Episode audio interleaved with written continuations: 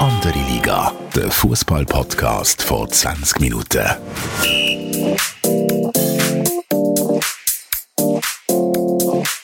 Willkommen zu einer neuen Episode von Andere Liga, der Fußball-Podcast von 20 Minuten. Mein Name ist Tobias Wedermann, Sportchef von 20 Minuten. Ich bin immer wie immer mit dem Fabio Rauch, NZZ Fußballjournalist, und wir hocken im äh, Gärtli vom schönen Grand Ressort Bad Ragaz, wo die Schweizer Nazi ist. Fabio, wieso sind wir da? Ja, ciao zusammen. Wir sind hier, wo die Nationalmannschaft hier ist. Die Spieler sind vorhin auf einer Velotour. Nicht ganz alle haben einen Velohelm gehabt, aber es war wahrscheinlich nur eine kurze Fahrt. Gewesen. Und wir hocken hier mit dem Adrian Arnold. Äh, was bist du eigentlich genau, Adrian? Kommunikationsdirektor, Medienchef, Pressebeauftragter. Was ist deine Jobbezeichnung? Also jetzt haben wir, glaube ich, gerade wieder eine Anpassung gemacht von den Namen. Offiziell ist eigentlich äh, meine Bezeichnung Direktor Unternehmenskommunikation SFV. Ähm, und wie läuft es in Baden-Gatt? Sie sind jetzt ein paar Tage schon hier im Trainingslager. Heute fliegt er ab auf Prag, also am Dienstag Nachmittag. Gut, sehr gut. Ähm, es ist äh, bis jetzt sehr ruhig, äh, vor allem medial. Auch sonst äh, sehr harmonisch. Äh, wir haben einen schönen Familientag mit äh, den Familien von den Spielern, Kind, von den Staffmitgliedern. Also wirklich ein cooles Wochenende gewesen. Und ja, wenn es ruhig ist, ist die Medienabteilung meistens zufrieden. Was, was können wir denn dafür tun, dass es, dass es ein bisschen weniger ruhig ist? Bist, Ja, bist du fast ja gelangweilt? Wir, wir, wir arbeiten immer dagegen. Nein, aber aktuell gibt es ja wirklich nicht grosse äh, Themen für Schlagzeilen. Wie ist denn jetzt die Zusammenarbeit? Jetzt, Roger Federer ist gestern auch noch da gewesen. Tun ihr das ein bisschen medial auch über eu, eure Kanäle selber streuen? Ja, also ich meine, es ist vielleicht ein bisschen der grosse Unterschied. So noch vor, vor sieben, acht Jahren. Äh, das habt ihr selber als, als Medien äh, oder als Journalisten sicherlich auch gesehen. Ähm, früher hat es Abhängigkeiten gegeben. Wenn man etwas wollte, irgendwo publik machen ist man angewiesen auf auch. Heute ist man das nicht mehr. Wir haben eigene Kanäle, wir haben Nationalmannschaftskanäle, wo wir jetzt auf Insta im Moment bei glaube, 208'000 Follower sind, wo wir täglich bedienen oder, oder minütlich oder sekündlich, wie wir eigentlich wollen. Und ja, natürlich gibt es gewisse Sachen. Jetzt beim, beim Roger ist es so gewesen, dass auch er nicht unbedingt den grossen Medienaufwand hat wollen. Wir auch nicht. Das soll ein persönlicher Besuch sein für äh, die Mannschaft. Unser Signal von Muri ähm, mit einem Topsportler, der Inspiration für viele ist. Und wir haben natürlich das können gut nutzen für äh, unsere Followers und unsere Fans, äh, das erste Hand sofort äh, als Information zu liefern. Du hast schon gesagt, es ist relativ ruhig. Ähm, wir reden jetzt auch von Ferienfeeling. Vor einem Jahr äh, ungefähr ist es ja für dich ganz anders gewesen. Also da haben wir äh, Schlagzeilen gehabt von einem Nazi-Captain im Tattoo-Studio, teure Autos, ähm, Haarfarbe äh, nach dem Italien-Spiel an der EM. Grundsätzlich der EM ist wahrscheinlich auch schon äh, ein riesen Stress. ähm, bist, bist du froh, hast du das hinter dir oder, oder wartest du schon auf die nächste, auf die nächste Schlagzeile in die Richtung? Also, auf deine erste Frage, ich bin froh, habe ich das hinter mir. Ähm, ich bin sehr froh, dass es nachher sich zum Guten gewendet hat. Und ähm, ich glaube, man muss immer äh, mit so etwas rechnen. Das sind, sind junge Burschen, die ja, die zwar Vollprofis sind, aber halt ihr Leben auch noch haben. Und, und passieren auch Fehler in, in, in, in diesen Situationen. Und unser Ziel ist natürlich, dass möglichst wenig passiert, dass wir ruhig auf den Fußball fokussieren. Aber wenn es passiert, ist vor allem nachher die Frage, wie man damit umgeht und, und wie man wie man mit den Spielern zusammen das nach außen kommuniziert. Und ich glaube, darauf müssen wir immer vorbereitet sein. Das ist ein Teil von unserer Arbeit und von meiner Arbeit als Kommunikationsverantwortlicher, in engem Austausch mit den Spielern. Und ich wünsche mir, und ich glaube auch, dass es so ist, dass wir alle zusammen ähm, wieder etwas daraus gelernt haben aus dem letzten Jahr. Also bist du da fast ein bisschen verklüpft, dass da etwas relativ Banales, sag jetzt mal, wie Haarfärben fast zu einer Staatskrise führt in der Schweiz? Ja, erklipft. Nein, ich kenne ja Mechanismen, wie das geht. Ähm, ich bin ein bisschen verklipft, äh, wie stark das, das äh, unter dem Thema Moral ist äh, abgearbeitet worden und nicht eher als, äh, ja, als Bübenstreich oder als, als irgendeine Bagatelle, die vielleicht nicht ganz so cool ist. Es ist relativ schnell ist es bewertet worden als, als Dekadenz, als äh, abgehoben, als, als Spieler, die den Boden unter den Füßen verloren haben. Das ist, ist für mich eher ein bisschen überraschend gewesen, aber äh, auf der anderen Seite, ja, es ist, ist Teil vom Business und äh, es ist Teil eu, äh, von der journalistischen Arbeit, dass jeder selber muss entscheiden, wie er etwas bewertet. Wir kommen nachher noch äh, zu, zu jensten Themen, die der Fab und ich uns vorbereitet haben. Erzähl doch zuerst mal ähm, etwas von dir. Also du bist seit Februar 2020 ja. bist du äh, Kommunikationschef oder was jetzt auch immer die Bezeichnung ist von allen von allen Nationalmannschaften vom Schweizerischen Fußballverband eigentlich alles alles ist unter dir ähm, wie äh, Du bist vor 20 Jahren beim, beim SRF. Ich gehe davon aus, viele Zuhörerinnen und Zuhörer kennen dich äh, noch aus dem Fernsehen als Bundeshauskorrespondent Deutschland, Paris, bist du glaube ich auch Genau. Ähm, ja, wie, wie hast du äh, die, die Aufgabe so wahrgenommen und wie, wie bist du zum Schweizer Fußballverband gekommen?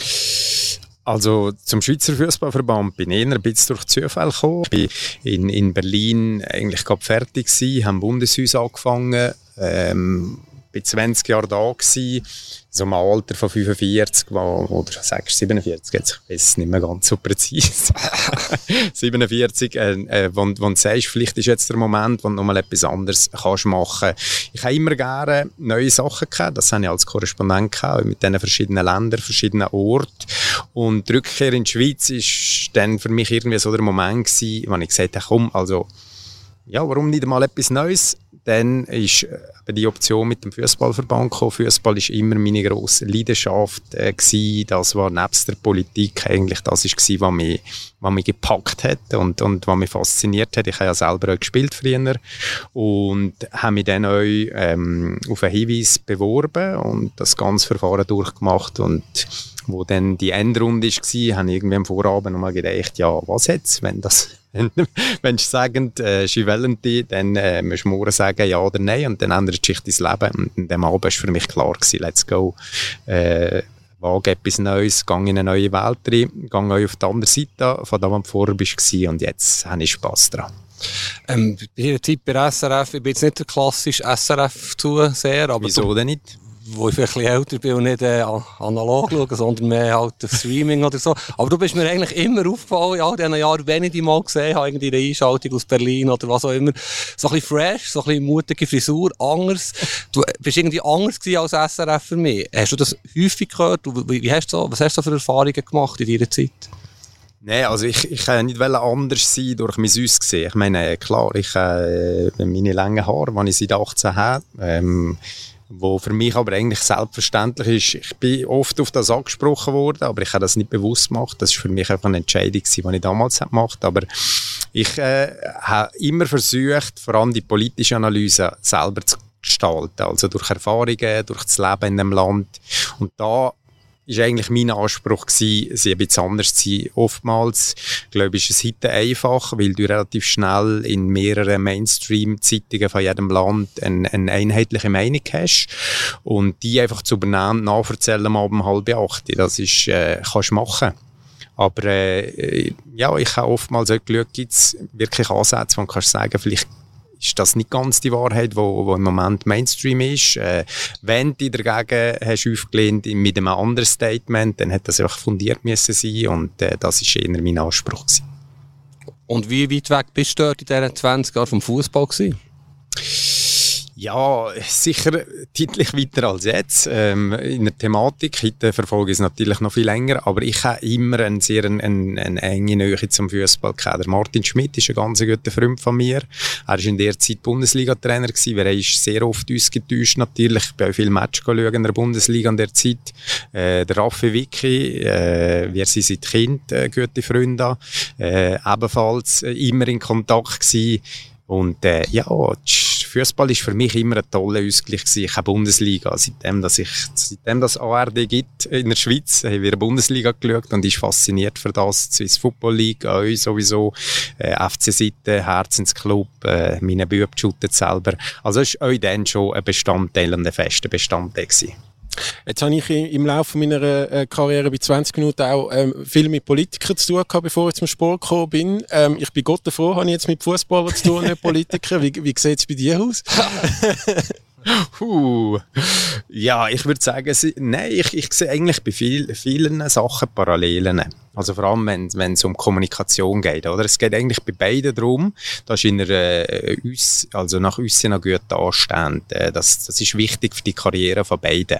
Äh, dass du das Profil hast, äh, dass, dass die Leute dich als ein, ein glaubwürdig, als seriös, als professionell wahrnehmend. Äh, da sehe ich Ähnlichkeiten. Klar, hier ist einer, der durch seinen Körper und seine besondere Fähigkeit ähm, mit dem Ball ähm, Erfolg haben, eine Karriere macht. Auf der anderen Seite ist einer, der eigentlich zum Wohl von der Bevölkerung, äh, von seiner Gemeinde, von seinem Land oder von seinem Kanton solche Fähigkeiten hat. Da geht es vielleicht euch bei beiden sehr darum, dass sie viel auf sich selber schauen und weniger der Sache dienen. Und ja, letztlich glaube ich, kann man es sehr gut miteinander vergleichen. Ich würde jetzt da nicht so eine Unterscheidung machen wie du. Was ja noch spannend ist, du bist vorher Journalist gewesen, hartnäckiger Journalist, bist vielleicht manchmal mühsam gewesen, lästig, hast deine, so wie? das heißt, deine Interviews, so du hast gekämpft und Quotes, jetzt hast du mit mühsamen, lästigen, hartnäckigen Journalist. Ja, es ist sicher nicht ganz so einfach, oder? Aber auf der anderen Seite, ich glaube, es ist immer eine ideale Grundlage für eine Diskussion, wenn man das Gegenüber euch kennt. Ich glaube, ein Journalist, der selber geshootet hat, kennt das Gegenüber.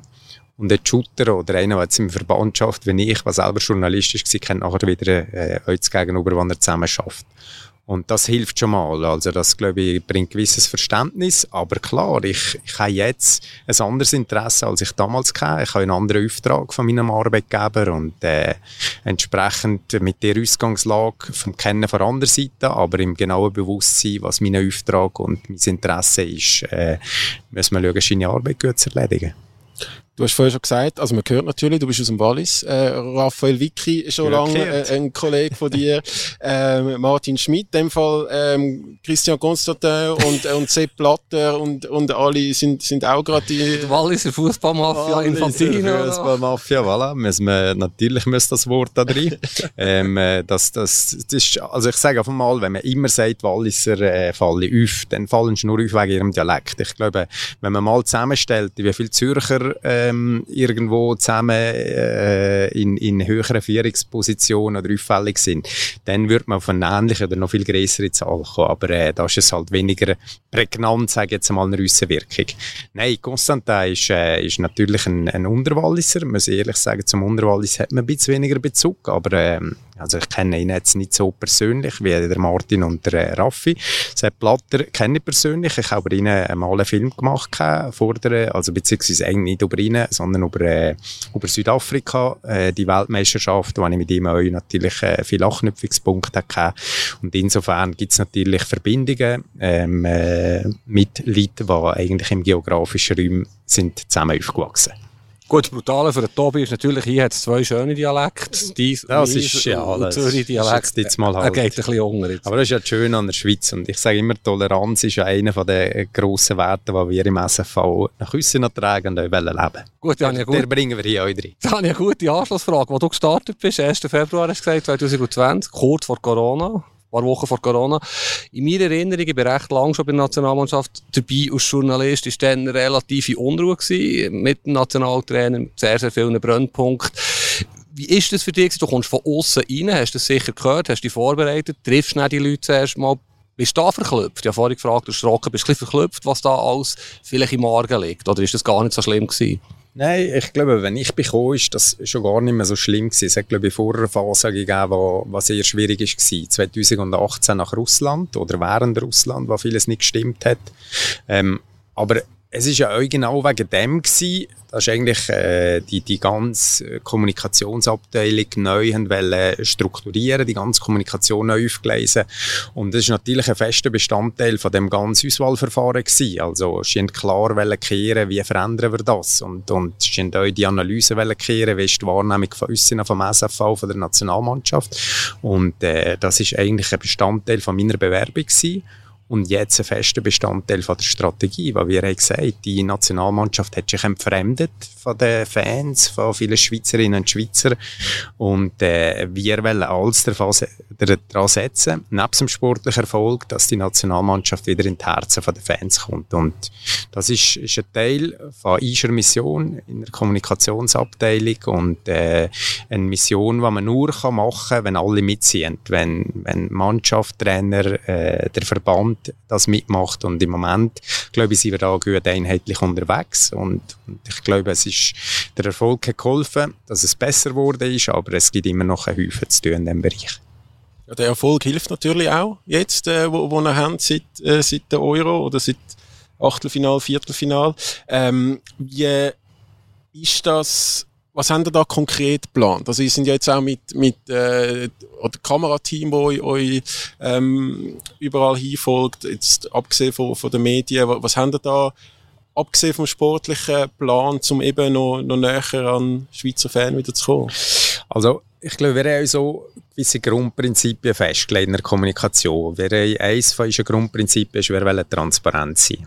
Also wir sind recht offen und ich glaube, wir kommunizieren auch viel. Wir, wir sagen, was wir machen. Wir versuchen auch, die Informationen weiterzugeben, was bei uns läuft. Also das äh, ist ein Punkt und das hilft natürlich, ich glaube auch, das kommt bei den Fans an, dass sie sehen, was man macht, äh, dass sie die Möglichkeit haben, dann Einblick zu bekommen. In der Transparenz sind wir auch auf unseren Kanal unterwegs. Also wir liefern viele Einblicke äh, ins Nazi-Leben, dass, dass der Fan, der sich dafür interessiert, auch sieht, was die Jungs machen im Training zwischendurch. Wir posten Videos von der Reise, wenn wir irgendwo ankommen, wir informieren, was Sache ist. Also da kann man, kann man teilhaben. Wir wollen den Fan und, und, und alle, die sich dafür interessieren, teilhaben. Das Dritte, das, was du angesprochen hast, ja, wir machen im Moment eine Dokuserie, wo wir äh, quasi äh, Kamerateams bei uns haben, die durchgehend begleitend mit dem Ziel, auch in der Gesamtstrategie transparent aufzuzeigen, was in der Nationalmannschaft läuft. Und das ist für mich eigentlich die Erkenntnis, wenn ich zuerst mal in die Mannschaft bin, als, als Kommunikationsverantwortlich ist, sind eben nicht nur Shooter oder äh, Roboter, die Erfolg bringen, Tor schießen, verlieren, sondern es sind Menschen. Es sind Menschen, die die gleichen Sorgen haben wie die anderen auch die Ängste haben, die, wo, wo Freuden haben, die Emotionen haben, die sich in eine Gruppe einbringen oder nicht. Also und das wollen wir eigentlich da zeigen, dass, dass, dass die Spieler, die vielfach nur als Nummer 10 Captain wahrgenommen werden, die Goal schießt oder Goal verhindert, dass die Spieler auch als Menschen äh, ein bisschen näher bei den Leuten nachher sind. Dass man sieht, der Jan Sommer ist nicht nur einer, der Ball abhat, sondern der Jan Sommer ist, ist ein, ein sehr ein sensibler Mensch, der, Musik spielt, der, der versucht, sehr integrativ in der Gruppe zu sein, wo, wo ein grosser Familienmensch ist, wo, wo, wo, wo extrem fokussiert ist und extrem schafft für das, dass man aufzeigt, wie er schafft, wo aber auch äh, schlaflose Nächte hat vor wichtigen Spielen, so Sachen. Äh, da, glaube ich, spürt man nachher die Menschen und das wollen wir äh, an die Fans bringen. Und die Doku-Serie heisst dann nachher äh, auf dem Weg zum ähm, grossen Weltmeisterschaftsmärli in Doha? Ja, die wird ja nach der WM voraussichtlich ausgestrahlt. Das ist eigentlich die Idee, euch noch mit der WM drin als Teil. Und ich hoffe dann, dass es einen schönen Titel gibt. Also wo eigentlich? Wo wird das ausgestrahlt? Das ist noch offen. Ähm, wir haben, also es ist ja nicht so, dass wir das machen vom SFV. Wir haben eine externe Produktionsfirma beauftragt, die das macht. Äh, die führen jetzt Verhandlungen mit äh, verschiedenen Sendern. Ja, Netflix ist, ist euch ein interessant. Ähm, natürlich ist die SRG äh, euch, euch sicherlich ein, ein möglicher Abnehmer. Es gibt, es gibt heute alles mögliche an Streaming-Plattformen. Letztlich ist wahrscheinlich der Markt, was entscheidet, aber das Ziel ist schon, dass das Schweizer Publikum es euch sehen kann. Du hast vorhin dein Kommunikationskonzept Konzept äh, erwähnt, wo du der SFV überzeugt hast bei der Bewerbung. Dann bist du ja irgendwann zuerst mal auf die Spieler getroffen, hast dich vorgestellt, hast das müssen wahrscheinlich ein bisschen abbrechen, das Konzept für die Nationalspieler. A, wie hast du das gemacht? Und B, wie haben das die Spieler aufgenommen? Also, Fußball ist ja immer ein bisschen hierarchisch in der Mannschaft. Zuerst äh, bin ich natürlich mit dem Pierluigi Tami und mit dem Trainer zusammengeguckt. Damals mit Wladimir Petkovic. Haben mit ihm äh, die Sachen besprochen, was sehr konstruktiv war. Äh, schon unsere erste Begegnung eigentlich sehr erfreulich gewesen, im Tessin, wo wir sie zusammen zum Mittagessen, wer ihn vorher nicht kennt, wo wir über viele Sachen geredet haben. Dann in der zweiten Phase äh, habe ich den Captain äh, zu mir genommen und, und mir eigentlich aufgezeigt. Ich habe mir aufgezeigt, wo im Moment, also die Analyse, wo sie stehen aus meiner Sicht und wohin wir wollen.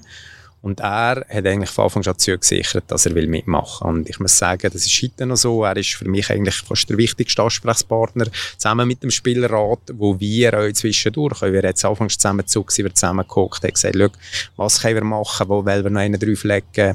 Äh, er hat gesagt, komm, wir machen euch etwas normal, ein, Message an die Fans vor dem Heimspiel in der Schweiz.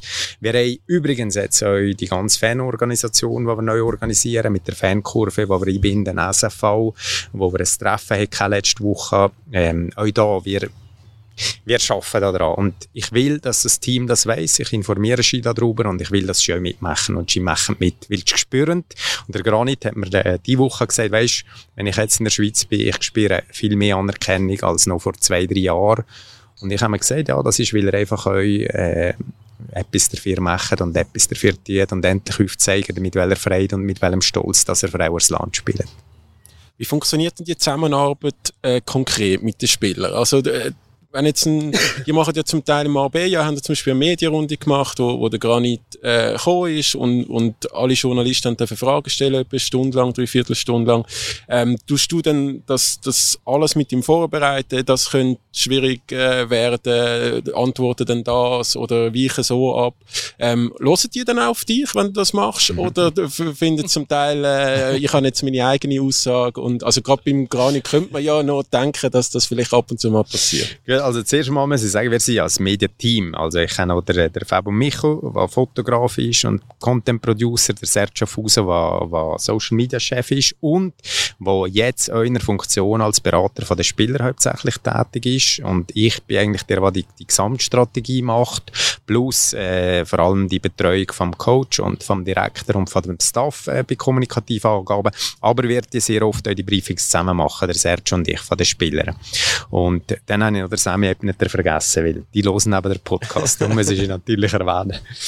äh, und will sie erwähnen, ja. Wir sind ein cooles Team und der, der Sergio ist immer mit dabei, wenn es darum geht, die Beratungen der Spieler zu machen. Also wir hocken zusammen vor so Roundtables und wir sagen, look, äh, ja, gestern Silvan Wittmer und, und Remo Freuler, oder? Er hat gesagt, look, sicher das Thema könnte ähm, das neue Liebling werden, ein Thema äh, ist, ist vielleicht der Konkurrenzkampf, den du hast mit Kevin, jetzt mit dem, mit dem Sille. Beim Remo äh, ist Standing. Äh, was sagst du da? Wirst du eher äh, selbstbewusst reingehen oder nicht? Also, wir zeigen ihnen eigentlich auf welche Themen und dann wollen wir bisschen kehren, was, was Skischichter, was Skiwelt sagen. Und, und dann besprechen wir das zusammen, sagen, ja, wenn du es so sagst, hat das vielleicht eher Effekt oder die Wirkung. Und Ski hören schon. Und sie sind auch interessiert, das ist für sie ein Teil von ihrer Arbeit. Sie sind Profis äh, durch und durch, die, die Nazi sind. Und äh, sie wissen, dass Kommunikation eben auch heute ein wichtiger Bereich von ihrer Karriere ist. Aber weißt du, es geht ja wahrscheinlich nichts, was die Schweiz mehr bewegt als die Schweizer Nazi. Vielleicht der Federer von ein paar Jahren zu seiner besten Zeit. Aber wenn die Nazi spielt, den grossen Turnier, der hat jeder mit. Ja, jeder Furz wird zum so. Tornado. Ja, Hockey-Nazi ist jetzt auch, ist massiv so kleiner. Ist ja, massiv, massiv kleiner. Also Fußball-Nazi ist ganz klar äh, das, was am meisten interessiert. Und du hast ja die Zahlen im Fernsehen. Ja. Und du kannst ja noch so viel vorbereiten. Wenn der Granit das Gefühl hat, nach einem Match mit ja. Arsenal, wenn wir es herstellen, sagen, er sei der Einzige, der Eier hat auf dem Platz, dann schwitzt du wahrscheinlich daheim, oder? Ja. Wie abhängig bist du, dass die Spieler das auch machen? Wo Schau, weißt, letztlich sind wir alle Menschen. Du kannst gewisse Sachen antizipieren und vorbesprechen, aber Fußball ist, ist Emotion. Fußball ist, ist äh, der Moment, das ist Game und, und da kommen halt Emotionen dazu, auch im direkten Interview nachher. Und das kannst du nicht immer verhindern, das muss man nicht immer verhindern. Es gibt halt Typen wie der Granit, die, die sehr emotional sind, aber äh, er hat das mit mir die Woche auch besprochen, mit dem Sergio, wo wir darüber geredet haben und, und wenn er gesagt hat, weißt du was, komm, wie, wie, wie können wir verhindern, dass ich nach dem Spiel, wenn ich total aufgeladen bin, irgendein Eich erzähle, oder? Äh, und also er erzählt ja grundsätzlich nicht ich muss sagen. Er ist einer, der sehr ehrlich und direkt ist. Vielfach so ehrlich, dass es dann halt nachher äh, Stories gibt oder Schlagzeilen, die ihm nicht gut tun oder die auch Ruhe bringen. Obwohl das er mit dem gut kann umgehen. Aber er überlegt sich das auch. Und, und wie er jetzt auch gesagt komm, versuchen wir in der Hauptemotion einfach sie mal noch ein bisschen mehr Zeit zu gewinnen, äh, schauen, wie kann man darüber reden, ähm, vielleicht halt einmal sagen, jetzt gehst du halt mal nicht als Erster ins Interview, als Captain, kommst ein bisschen später. Aber auch da dran, und das zeigt, wie Vollprofi er eigentlich ist, äh, dass er an so etwas will arbeiten und trotz seiner 30 Jahre und Captain sagt, ich, ich will mich da auch nochmal verbessern.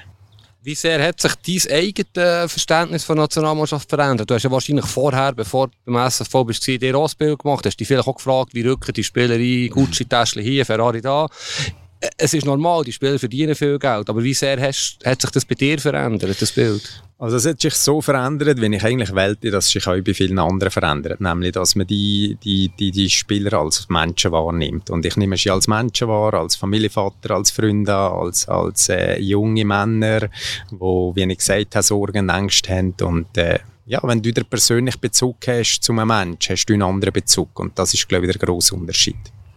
Hast du die Autoshow eigentlich unterbunden nach der EM, dass da die meisten nicht mehr mit ihren teuren Autos kommen? Der Fab und ich machen uns langsam schon Sorgen, dass, dass wir einmal die teuersten Autos haben bei diesen Nazi zusammenziehen. Dafür sind Kleidung spektakulär, habe ich gesehen, zum Teil. ja, ja, ein bisschen lässt immer noch einfallen. Nein, ähm, ja, klar haben wir über die Autoshow diskutiert, intern, mit dem Spielerrat und ich glaube, es war ja selber gesehen, wie die Reaktion war in den Medien, ähm, dass es nicht gut angekommen ist auf der anderen Seite, ja, hat gesagt, schaut, das löst es uns. Ich will nicht einem Spieler verbieten, wenn er ein scheiß neues Auto will zeigen, aber äh, wir zeigen ihm, was das eigentlich nachher äh, mit seinem Image macht, oder, äh, und dann muss er selber entscheiden, letztlich sind Erwachsene. Ähm, ja, ich sage, es war amüsant gewesen, wahrscheinlich äh, vom, vom Bild her, aber auf der anderen Seite muss man wissen, in der Schweiz ist, ist Demut nicht nur oder, oder Bescheidenheit nicht nur ein Ziel, sondern in der Schweiz ist das eine Tugend. Und das muss man sich vielleicht auch bewusst sein, dass man den Reichtum oder das, was man sich erarbeitet hat, in diesem Land weniger zur Schau trägt als in den Ländern, wo sie vielfach tätig sind. Und entsprechend ist das, glaube ich, so ein bisschen der Gap, wo bei einigen halt ist, wo man sich nicht allzu viel überlegt oder nicht Gedanken macht, sondern es ist eigentlich selbstverständlich. In England fahren da alle mit ihren Bentleys und Lamborghinis vor. Und ja, wenn halt der Spieler heutzutage seine Millionen verdient und Freude hat am Auto und das kauft. Ja, wer, wer kann sie denn sonst kaufen und irgendwo fahren, muss man sich fragen. Also eben, mir persönlich interessiert es nicht, ob die ein 571 PS Auto fahren, blonde Haare haben, aber es ist ein schmaler Grad für die Spieler. Ja. Das sehe ich. Ich habe den Eindruck, in den letzten Jahren, es liegt ja nicht nur an den Spielern, es liegt auch an den Medien, habe ich den Eindruck gehabt in diesen Jahren, wo vielleicht manchmal kritisch waren, eben so Nebenschauplätze ja. aufgetan. Das Ganze ist eskaliert, meiner Meinung nach, jetzt, wo du dabei bist, nachher, ähm, nach dem Spiel gegen Italien in Rom, wo die Medien wirklich sehr brutal reingefahren sind, obwohl die ja noch hätten können Europameister werden, wie man dann später gesagt. Also, was ist dort, weißt was hast du dort für eine Rolle müssen spielen? Ich meine, die Spieler sind putzenhässig gewesen, also ich habe es mitbekommen, dass sie putzenhässig waren. Wie hast du dort reagiert oder wie hat der Trainer reagiert? Ja, es war schon eine sehr schwierige Situation gewesen. Also, ich inklusive habe mich da eigentlich auch angegriffen gefühlt gehabt, zu einem viel zu frühen Zeitpunkt. Und irgendwann haben wir gesagt, schaut, jetzt äh, versuchen wir einfach keine Fehler mehr zu machen, beziehungsweise Fehler, einfach keine kleinen Sachen mehr, die Angriffsflächen bieten. Und es gibt nur eins, man kann es nur wieder gerade indem das erfolgreich Fußball spielt. Und das Ziel von allen war, dass man den Türkei-Match gewinnt, dass man sich qualifiziert. Und wir haben möglichst versucht, den Fokus auf das zu legen so quasi jetzt, jetzt schließt man sich halt wieder ein bisschen zusammen, nach innen an und äh, nach außen an hast du wie eine Art ein bisschen ein, ein Momentum und sagst, ja, komm, Leverschil schreiben, aber jetzt äh, wir, wir fokussieren und biegen es wieder gerade in dem, dass wir gute Leistungen bringen. Ich kann mich erinnern, wir haben dann einen Spaziergang gemacht hier in Rom, äh, wo wir auch so ein bisschen über das geredet haben, was machen wir jetzt? Es war fast ein bisschen Kleinkrieg. Dann hast du, äh, hat mir eine gute Idee gedacht, keine Einzelinterviews vor dem Achtelfinale gegen Frankreich, sondern die drei Teamcaptains, Sommer, äh, Granit und Sherdan, haben wir ein Dreier-Interview können machen, die grösseren Medien. Das war wirklich eine gute Sache, gewesen, aber man hat gemerkt, die Spieler sind wirklich hässlich auf den Hinterbeinen. Normal, oder? Das war auch eine normale Situation. Gewesen. Wie habt ihr dort intern geredet? Weißt du, ist auch zur Debatte gestanden, dass man vielleicht gar nicht mehr redet und jetzt Ja. einfach auf den Platz geht? Das ist zur Debatte gestanden. Und ich muss sagen, ich habe es mit dem Wladimir Petkovic besprochen. Ich habe gesagt, schau jetzt, äh, wenn wir jetzt das Wochenende nochmal durchgehen, ohne dass wir etwas geben, also ohne dass ein Spieler oder wir etwas sagen, dann geht eigentlich die, die Häme weiter. Und wir quasi wie einen Turnaround machen, indem dass wir selber, äh, selber etwas sagen. Und dann hat der Vlado gesagt, ja, was, was meinst du? Ich habe gesagt, Captain. Dann hat er gesagt, weißt was, wir nehmen alle drei Captains, oder? Und zwar euch als Signal nach innen an. Jetzt steht ihr eigentlich mal in der Verantwortung, für, äh, für die Mannschaft zu schützen, für nach außen herzustehen und den Schweizerinnen und Schweizer zu sagen, was, zu sagen, was wir eigentlich vorhaben.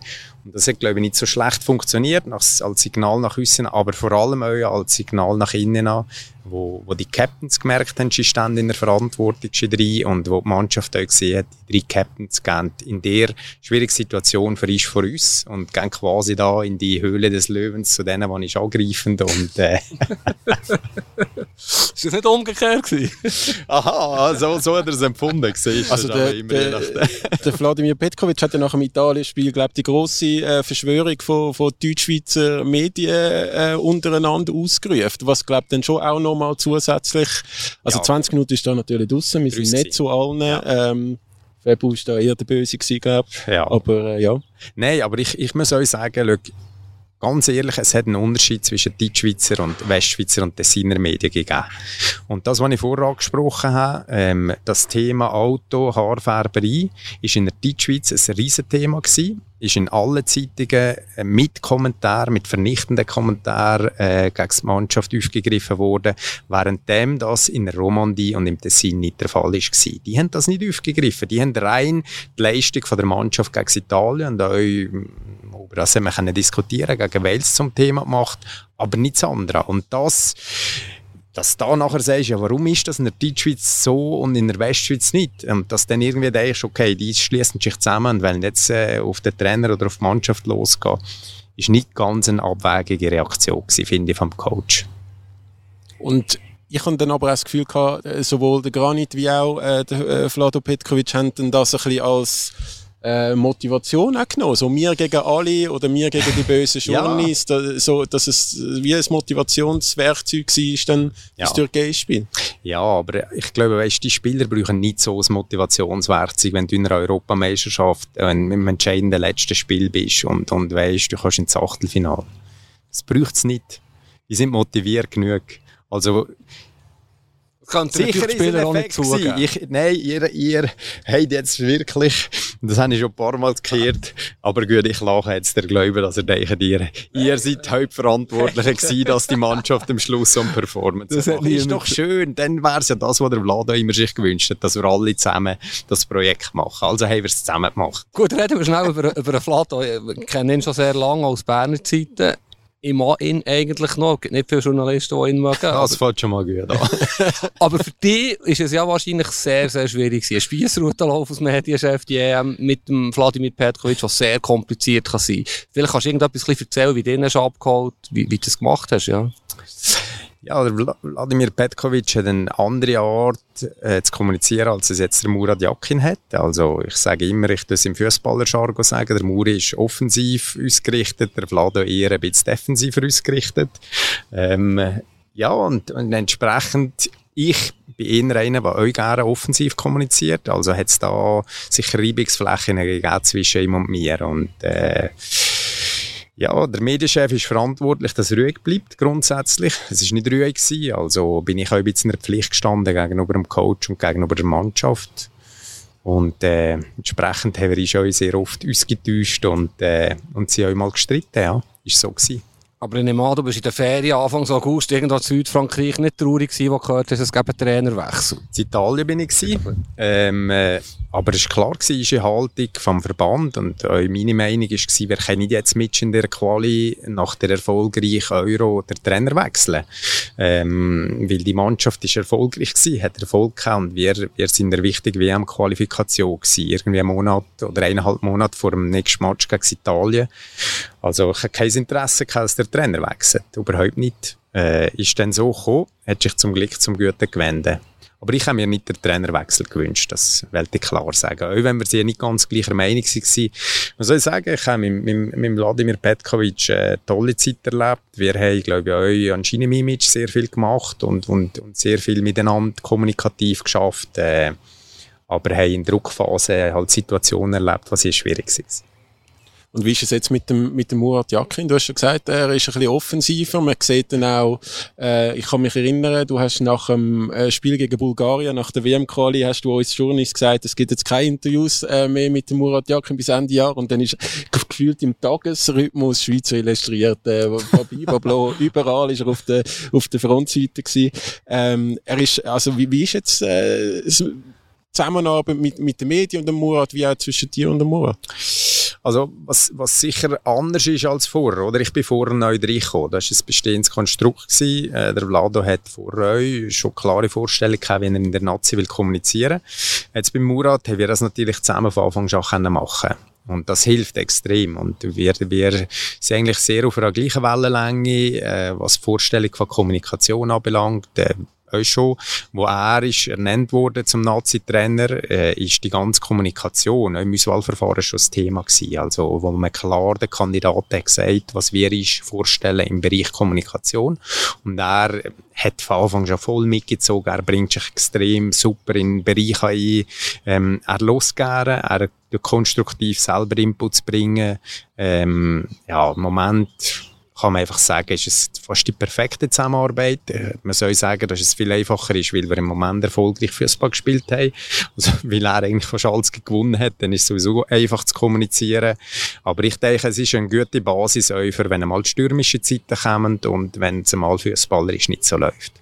Es hat zwei, drei Situationen gegeben im Herbst, wo man gesehen hat, der Murat kann auch anders. Das weiss man aus der Vergangenheit. Er kann auch sehr direkt, sehr dezidiert sein. Ich denke, äh, PK nach dem Nordirland-Spiel, wo wir Journalisten spielen, oder die, die dort waren, nicht so gut haben gesehen wie er. Er ist mal verrückt worden über Sascha Rufer wegen dieser Situation. Wie erlebst du ihn? Musst du ihn manchmal oben abholen oder ist er total entspannt?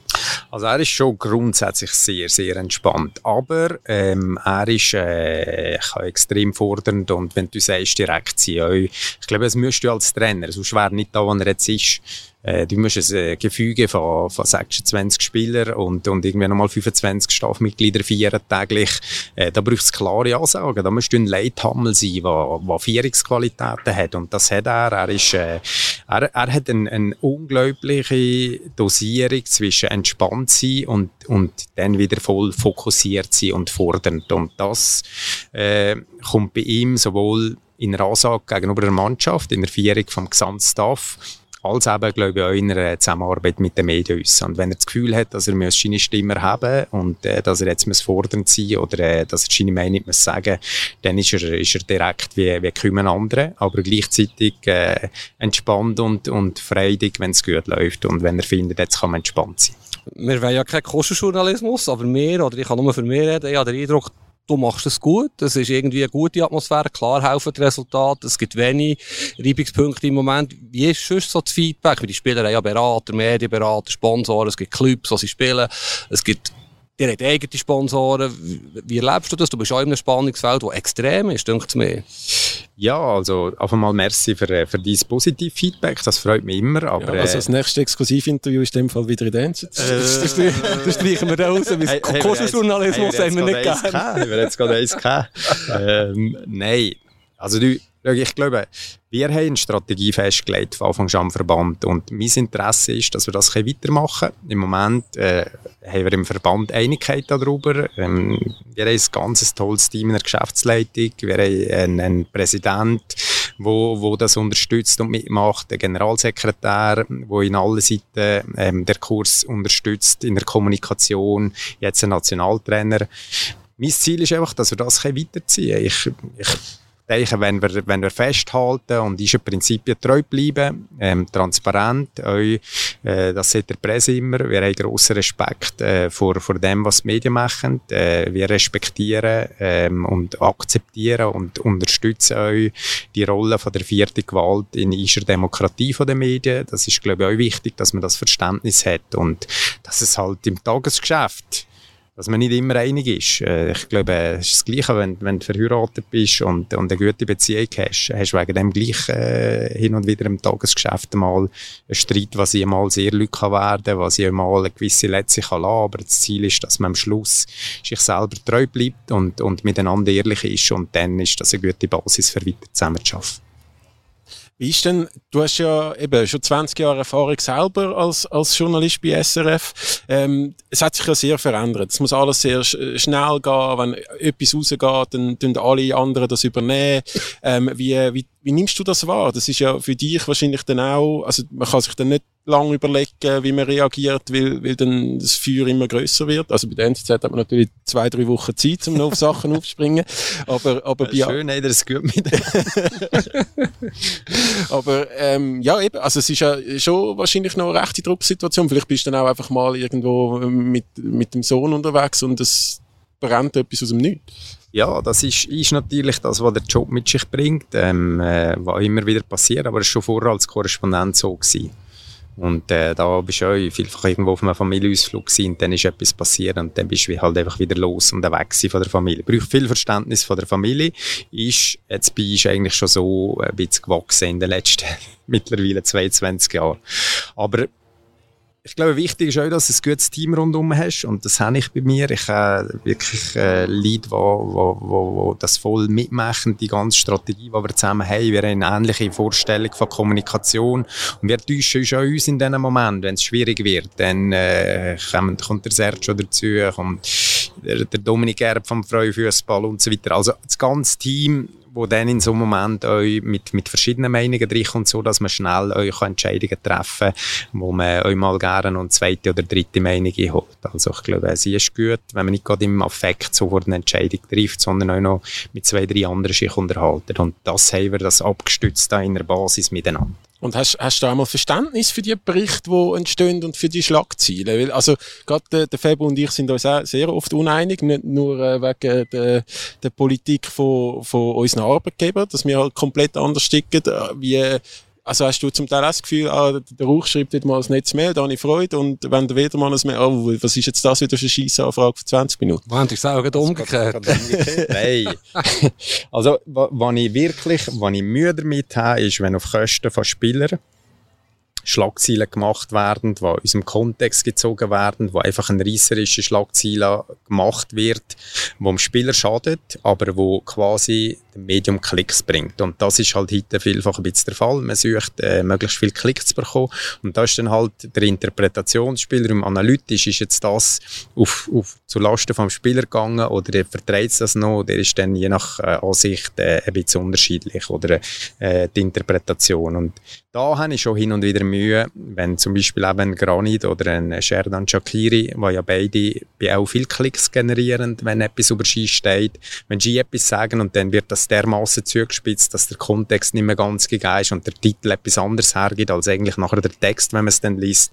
Da muss ich sagen, da ärgere ich mich sie wirklich richtig, richtig deftig und fest. Also ab und zu gibt es ja auch eine Aussprache, weißt vielleicht, also Aussprache ist ein grosses Wort, aber es gibt ja immer wie weniger Medien, Zeitungen durch die Fusionitis überall, also einzelne Journalisten haben möglicherweise mehr Macht, sage ich mal, in den Medien, wo sie auch für sechs Zeitungen schreiben, was sie früher nur für eine haben geschrieben.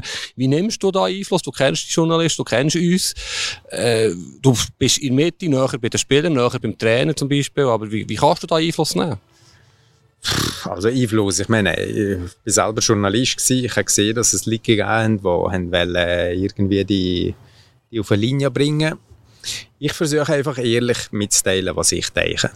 Und äh, ja, wir arbeiten ja zusammen und, und ich glaube, da, auch da sind wir transparent miteinander. Wenn ich finde, du hast einen, einen Artikel geschrieben, wo nachher der Titel nicht stimmt, liegt ich an und sage dir das. Äh, oder diskutieren wir miteinander und dann bin ich auch immer gespannt, was ihr äh, für eine Meinung bringt und dann diskutieren wir das uns. Vielleicht kann es eine Änderung geben, wenn ich der Meinung bin, es müsse unbedingt eine Änderung geben, dann versuche ich das herzubringen. Wenn ihr Gegenargumente bringt, die sagen, es braucht es nicht, dann äh, ja, dann diskutiert man miteinander. Aber schau, ich glaube, letztlich, die Interessenlage ist klar. Ich muss dafür sorgen, dass die Spieler äh, nicht irgendwo schlecht dastehen. Ähm, oder dass, dass, dass nicht auf Kosten von ihnen etwas passiert. Dafür werde ich mich immer einsetzen, gegenüber auch, aber gleichzeitig ähm, respektiere ich eure Arbeit und, und schätze, was ihr macht im Transportieren von Informationen von der Nationalmannschaft. Bevor wir über die WM noch kurz reden, du hast vorhin gesagt, Spieler sind Menschen. Erzähl uns doch mal ein bisschen, das interessiert uns ja. Wer ist der beste Tänzer? Wer hockt nächtelang im Casino? Okay, das vielleicht nicht.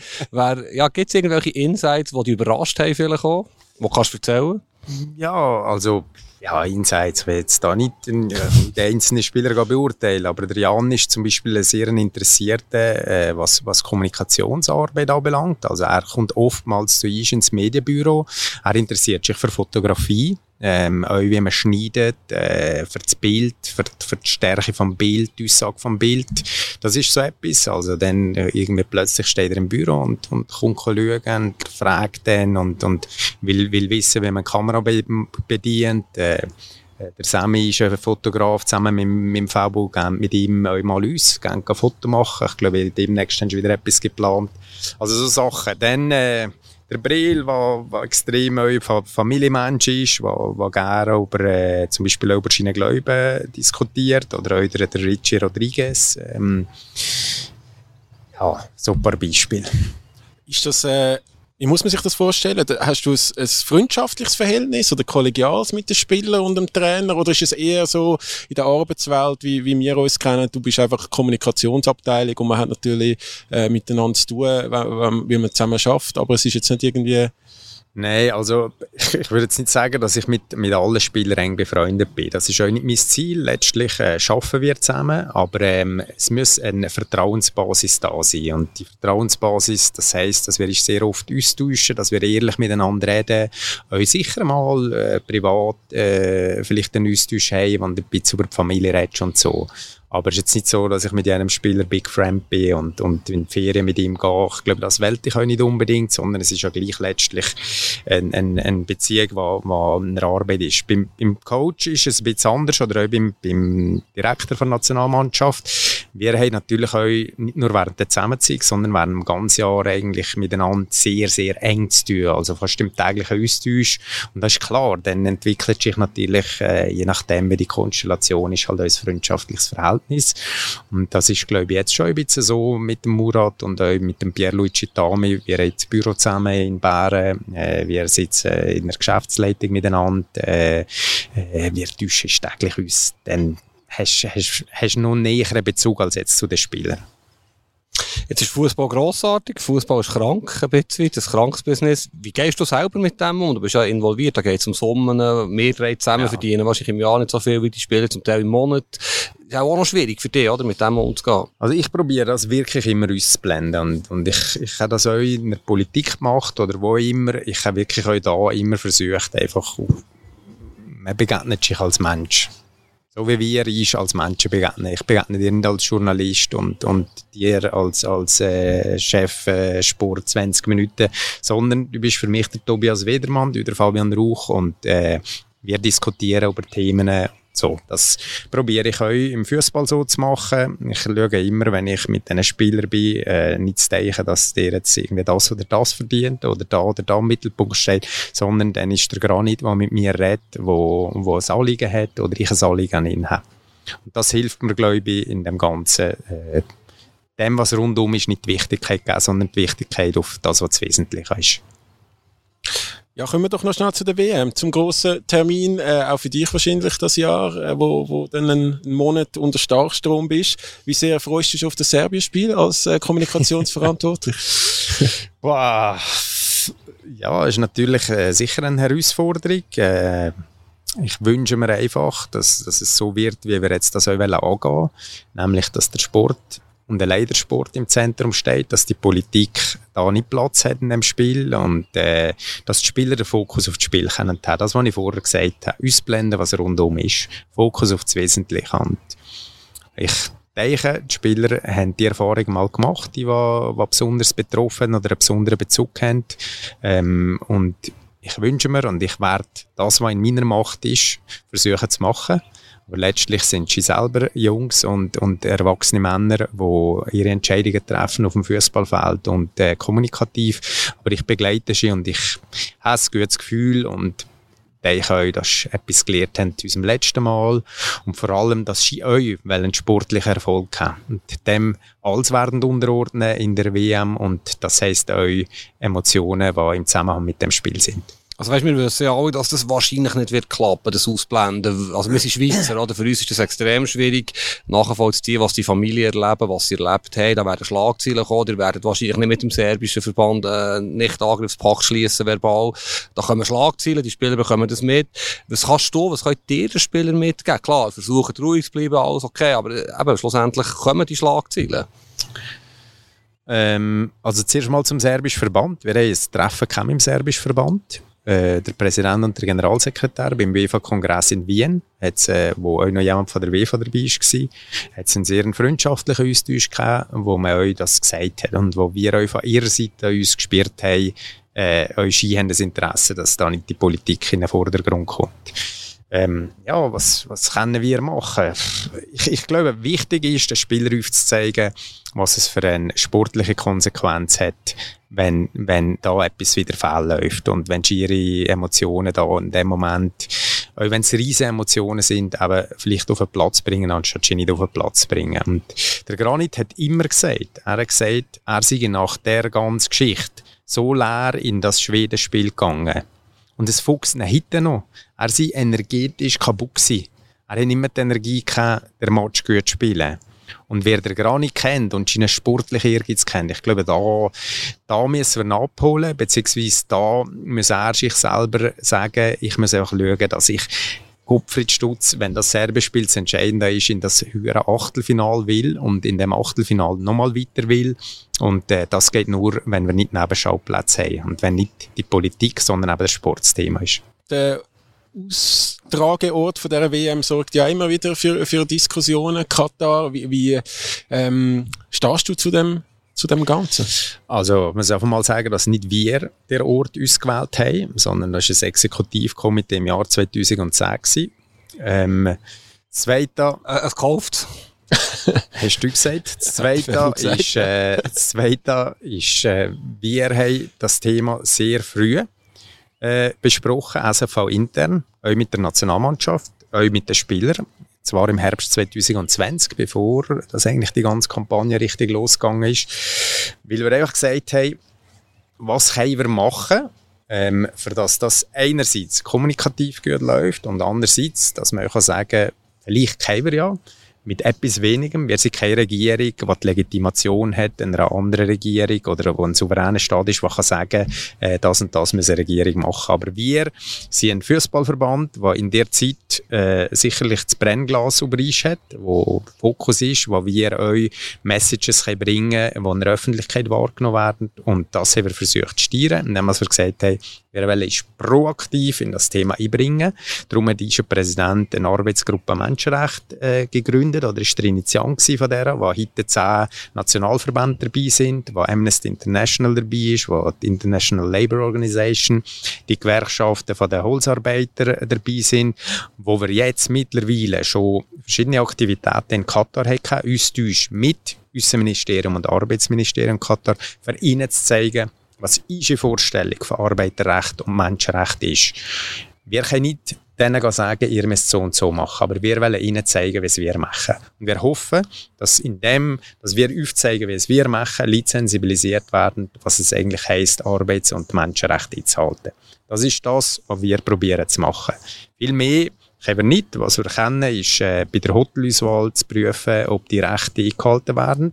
Das haben wir gemacht, indem dass wir äh, äh, diesen Hotel, die wir äh, in einer Kandidatur haben, Fragebögen geschickt, in Zusammenarbeit mit der International Labour Organization, wo wir euch jetzt die Prüfung haben im Moment von diesen Antworten, die wir bekommen haben und wir haben ja klare Anforderungen gestellt ans Hotel für die Rechte der Arbeiter, die sie anstellen. Weil wenn das Hotel, das wir jetzt haben, das ist ein neues Hotel, das wir wählen wollen, äh, wenn das äh, die, die Rechte und auch die äh, Pflichten wahrscheinlich gegenüber den Arbeitern einhalten bei den Einstellungsverfahren, dann und erst dann ist für uns der Zuschlag nötig und möglich. Und das ist erst der Fall im Ende Juni, wo wir einen Nachfrist bei der FIFA verlangt haben.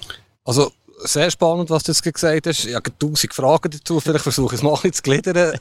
das Hotelbeispiel zeigt ja, was da für äh, Tücken warten. Das kann jetzt noch so gut abgeklärt werden von euch. Es kann irgendetwas hinterher kommen. Es gibt Schlagzeilen während der WM. Jetzt sind wir noch zum Glück ja. noch weit weg. Es ist einfach ein Blödsinn. Findet die WM dort statt, da könnt ihr nichts dafür. Und das Blödste, was passieren kann, kommunikativ, ist ja, dass sich ein Spieler ungeschickt äußert. Die könnt ihr briefen, die werden sicher nicht zu viel Stellung nehmen. Aber was mich wirklich am meisten würde von dir interessieren ist, du bist Kommunikationsprofi.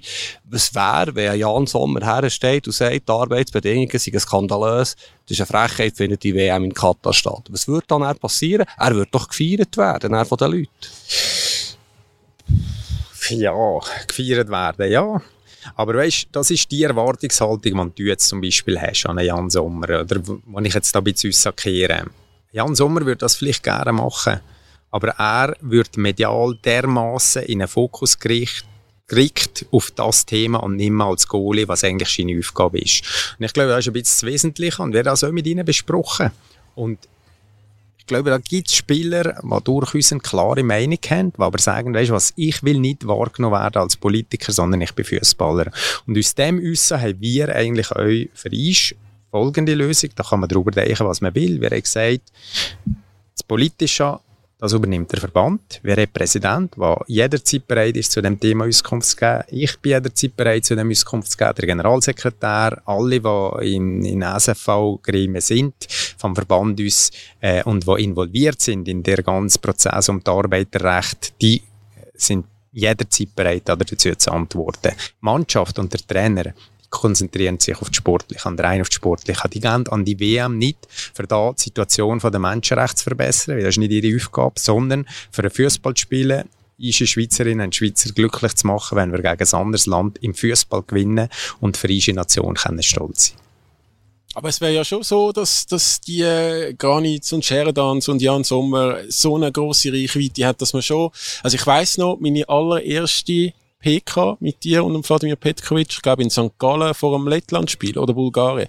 Dort ist gerade so, Norweger haben eine Aktion gemacht äh, dagegen ja. als Team, ich glaube die Deutschen auch. Ja. Da habe ich den Sheldon Shakiri gefragt, haben die auch äh, äh, darüber geredet, äh, es vielleicht ein Zeichen als Mannschaft und ähm, ist dort recht ins Schwimmen gekommen. Ist das einfach vielleicht auch nicht so ein Thema in der Mannschaft, wie jetzt vielleicht bei den, bei den Deutschen, wo ja, bei, bei Thema Corona sich an gewisse Fußballer viel, viel mehr ähm, positioniert haben als jetzt in der Ja, Schweiz. letztlich ist es auch die Wahl vom Spieler, ob er das will. Aber bei unseren Spielern, und, und wir haben das mit ihnen besprochen und sie haben einheitlich gesagt in der Besprechung, sie wollen nicht selber da sich zu sehr exponieren zu dem Thema.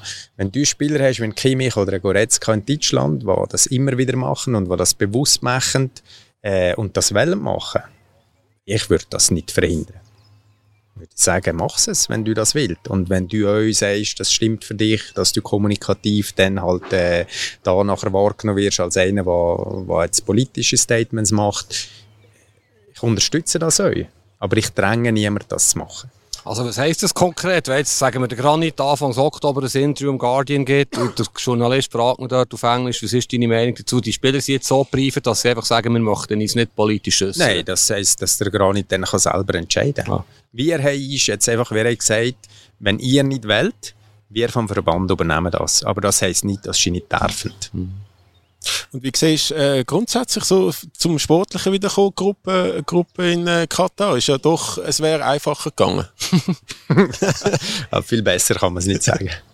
es ist eine Hammergruppe. Also, das sind, äh, ich glaube, Kamerun weiß man gar nicht so oder kennt man nicht so, aber wenn man bisschen die, die, die jüngere Geschichte von der Mannschaft sieht und, und die Spieler analysiert und äh, wie sie spielen, dann muss ich sagen, das ist äh, Top 3 in Afrika. Ich würde sogar eher sagen Top 2. Ähm, Serbien hat eine starke Mannschaft, wie es noch nie hatten.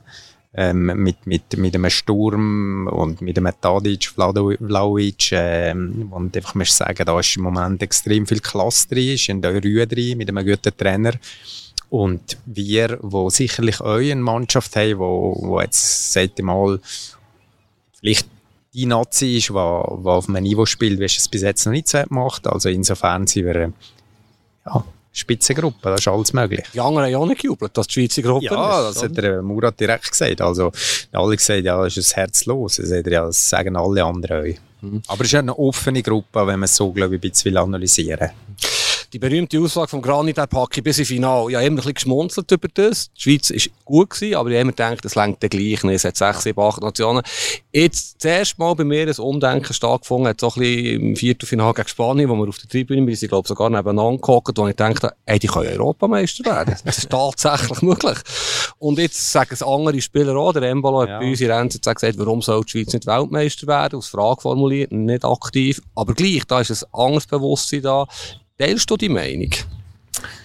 Also weißt, ich teile die Meinung, dass die Spieler das sagen. Ähm, weil sie haben das erlebt als, als U17-Weltmeister. Also das heisst, die haben eigentlich auf ihrer Ebene erlebt, dass sie stärker sind als alle anderen Länder auf der Welt. Und aus dem Wissen ist, ist glaube ich, Selbstbewusstsein erwachsen in der Generation, wo sich heute beim Granit besonders stark äh, nach außen trägt und wer sich erhalten hat. Und ich, ich finde den Anspruch vom Spieler gut, aber das heißt, wenn einer sagt, ich backe für das Finale, dann heißt das, ich will Weltmeister werden. Das heißt nicht, ich werde Weltmeister. Und das ist, glaube ich, der grosse Unterschied, oder? Wo nachher von der Öffentlichkeit beziehungsweise vom Empfänger von der Nachricht uns macht. Der Empfänger von der Nachricht, bei dem löst das eine Erwartung aus. Wenn er sagt, ich will Weltmeister werden, dann äh, wird so transportiert, dass, dass man schon die Erwartung hat, okay, jetzt äh, wird die Schweiz vielleicht Weltmeister oder sie wird Weltmeister. Und nachher gibt es Journalisten, die sagen, ja, hä, man hat den Weltmeistertitel als, als äh, Norm ausgegeben. Das ist auch nicht die ganz richtige Interpretation. Und wenn der Granit sagt, ich packe für bis ins Finale, dann ist das Schiene Absicht und Schiene Wille, als dafür zu machen, Weltmeister zu werden, ohne dass er sagt, wir werden Weltmeister. Und das, die Message wollte ich euch auch beide gerne Aber, aber ist im Prinzip ist es genau das, was du vorhin erzählt hast mit Katar, oder?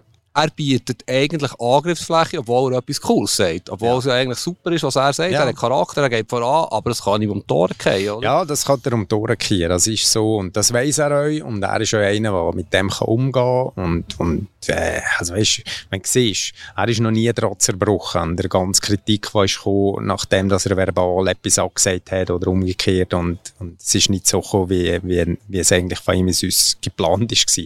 Und er ist immer, immer in der ganzen Zeit Stammspieler in der Premier League gewesen, äh, bei einem Top-Club. Äh, ich glaube, es gibt kaum einen Schweizer Spieler, der in der Konstanz auf dem internationalen Niveau gespielt hat und, und Stärke gezeigt hat. Und entsprechend nimmt er in Kauf, geht vielleicht als Captain eben mit so einer Haltung mal voran und sagt, schaut Jungs, wir wollen Weltmeister werden. Äh, die Jungen schauen das und denken, okay, Granit, der, äh, das will ich euch, so wie er. Und das kann schon etwas auslesen. Gut, er hat ja dort im OB ja gesagt, äh, Viertelfinale oder Achtelfinale sei für ihn kein Ziel. Also das kann ich jetzt schon noch nachvollziehen, wenn man an ein nie Turnier, wenn man an ein Turnier geht und dann einfach äh, sagt, dass es so weit wie möglich und so weit Ja. wie möglich ist halt dann das Genau. Finale. Aber das, ja, es ist so, in Vorrunde kannst du ausscheiden, es ist nicht mal eine Enttäuschung in dieser Gruppe. Schau, also, wenn, wenn ich mit Murat rede, dann sagt er euch, wenn wir in ein Turnier gehen, egal wenn du gehst, willst du immer, du willst am Schluss da gewinnen, das ist doch klar. Gleich wenn du uns, ich weiß nicht, was du spielst, wenn du irgendetwas spielst, willst du gewinnen, wenn du eine gewisse Fähigkeit dabei hast. Aber äh, auf der anderen Seite müssen wir eben auch immer ein bisschen dosieren und, und, und realistisch aufzeigen, dass die anderen die Qualitäten euch haben und die Möglichkeiten euch haben. Und entsprechend ist das nicht ein Selbstläufer, sondern müsst dann eben sehr viel zusammenspielen, dass es aufgeht. Was für Schlagziele würdest du dir, äh, wenn du jetzt wünschen für Ende Jahr während der WM? Was, was soll auf der was soll der Februar in der NZZ und ich bei 20 Minuten Du musst einfach drei Ausrufzeichen beim Topi noch hinzufügen. mache keine Ausrufezeichen. Das ist nicht unseriös. Mhm. Danke, liebe Nazi. ja, das geht bei uns, glaube ich, nicht. Aber ja, Ja, ich, ich notiere es mir. Könnt sich einrichten lassen. Ich sage, unter Umständen kann eben eine Viertelfinalqualifikation oder eine Viertelfinalniederlage ähm, die Leute in der Heimat stolz machen auf das Team, so wie es in Frankreich war. Und äh, natürlich, wenn der sportliche Erfolg, wenn, wenn am Schluss noch höher da bist als jetzt, dann umso besser. Aber äh, ich wünsche mir einfach, dass, dass wir wieder die Leute in der Schweiz stolz machen auf das Team. Ähm, wir könnten noch stundenlang plaudern, aber ich glaube, wir sollten langsam zum Schluss kommen. Ist irgendeine Frage äh, nicht gestellt worden, die du erwartet hast? Überhaupt nicht. Ich habe nichts erwartet. Ich bin mit auch ins Gespräch gegangen, weil ich weiss, dass ich mit zwei, äh, zwei äh, Männern diskutiere, die interessante Journalisten sind und haben ein gutes Gespräch miteinander, oder? Ja, ich glaube auch. Ähm, ich hoffe, du tust uns intern weiter äh, empfehlen. Ja. Welcher Spieler wäre gut? Welchem Spieler traust du hier eine Stunde zu reden, ohne dass, man dann, ohne dass 20 Minuten eine Schlagzeile daraus macht? Bah. Also, ich glaube, es traue jedem zu. Aber äh, ich traue auch beiden zu, dass er mit jedem eine Schlagzeile daraus macht. das, ist nicht, nein, das ist nicht persönlich ein Schluss. Aber ja. Wir müssen nicht immer alles versuchen. Ah, aber den Trainer haben wir ja mal andiskutiert, irgendwann im Herbst. Das genau. bekommen wir. Ja, das sehen wir noch. ah, oh, schon, zurück. Das ist jetzt mal ein Testlauf da. Mal schauen, was daraus rauskommt. Genau. Ähm, ja, dann sind wir, glaube ich, beim Ende. Danke vielmals, Adrian, dass du dir Zeit genommen hast für uns und ein bisschen auch äh, einen Blick hinter die Kulissen von der Schweizer Nazi gewährt hast für uns und unsere Zuhörerinnen und Zuhörer. Ähm, der Febo und ich, beziehungsweise nur ich, reisen jetzt nach Prag mit der Nazi, wie der Adrian auch. Der Febo bleibt äh, in der schönen Schweiz und tut ein bisschen golfen, wie man das als NZZ schon so macht. Und äh, wir treffen uns dann in Lissabon, wo wir am Wochenende äh, die Schweizer Nazi gegen den Cristiano Ronaldo spielen sehen. Und dann werden wir ein kleines Special aufnehmen, direkt nach dem Spiel, oder Febo? So ist es angedenkt, genau, irgendwie um Mitternacht, ja. Gut. Und merci vielmals noch. Ich gehe jetzt tatsächlich vielleicht noch schnell auf den Golfplatz hin, wenn die Zeit erlaubt. Ein schönes Leben, Journalist. Gell? Gell? Vermisse es. Andere Liga, der Fußball-Podcast vor 20 Minuten.